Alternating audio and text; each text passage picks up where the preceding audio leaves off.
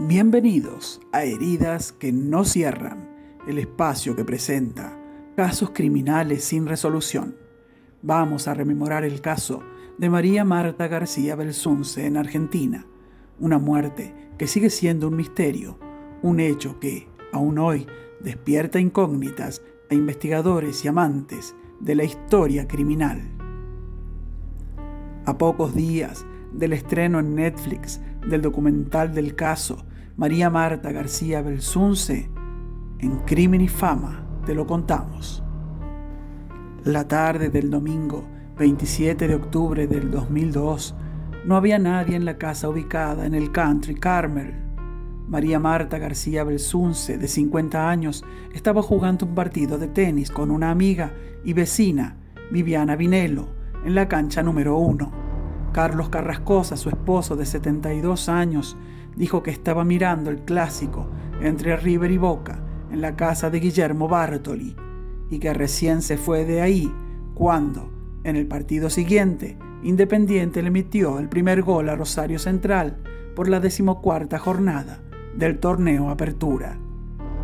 Cuando María Marta, socióloga y vicepresidenta de la Fundación Missing Children Argentina, ingresó a la casa que compartía con su marido Dejó la campera en el pasamanos de la escalera. Se estaba desvistiendo cuando escuchó que alguien entraba en su casa por la puerta principal. Se puso unos pantalones color crema, salió de la habitación y desde la sala de estar de la planta superior vio que al menos una persona subía la escalera. Al menos una línea de investigación recrea esta secuencia. Otra hipótesis supone que cuando ingresó en su casa antes de lo previsto, sorprendió a sus atacantes. El resultado es el mismo y la incertidumbre también. Discutieron, la atacaron, la mataron. Ella pudo defenderse con un atizador que logró alcanzar en medio de la pelea. La golpearon en la cara, le dieron tres minutos de vida hasta que le gatillaron seis tiros con un arma calibre 32. Uno de los proyectiles rozó su cráneo, se deformó y adoptó la silueta de un pituto. Los otros cinco impactaron en su sien izquierda, causándole la muerte. Cuando su marido llegó a la escena del crimen, le gritó a la masajista Beatriz Michelini que su esposa había sufrido un accidente desde una ventana de la antesala del dormitorio. María Marta estaba semi sumergida en la bañera.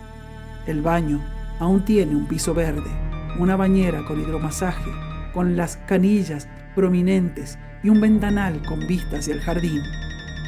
Cuando Carrascosa la vio, lo primero que pensó fue que se había caído y lastimado.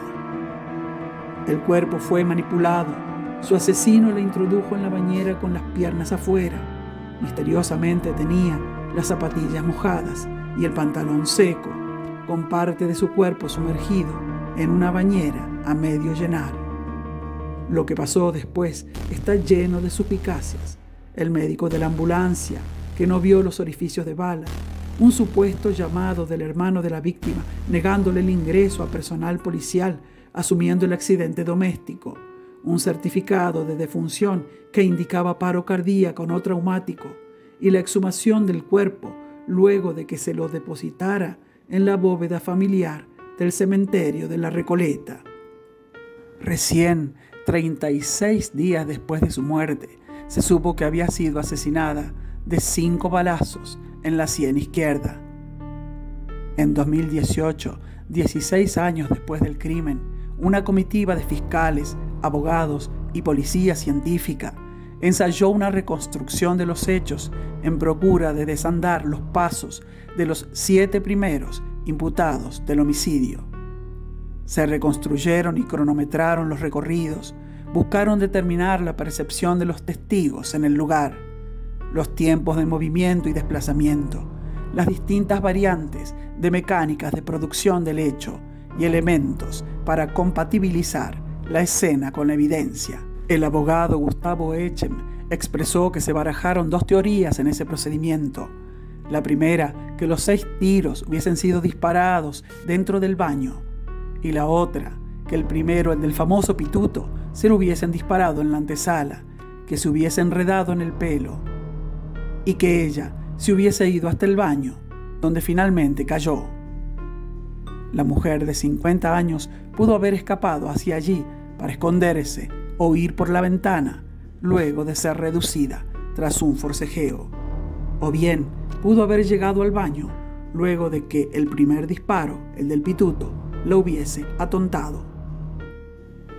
En ese proceso de la reconstrucción del crimen participó el propio Jorge Carrascosa, quien estuvo siete años en la cárcel luego de que la sala de la Cámara de Casación Penal revirtiera su absolución y lo condenara a prisión perpetua, hasta que un nuevo fallo volvió a absolverlo.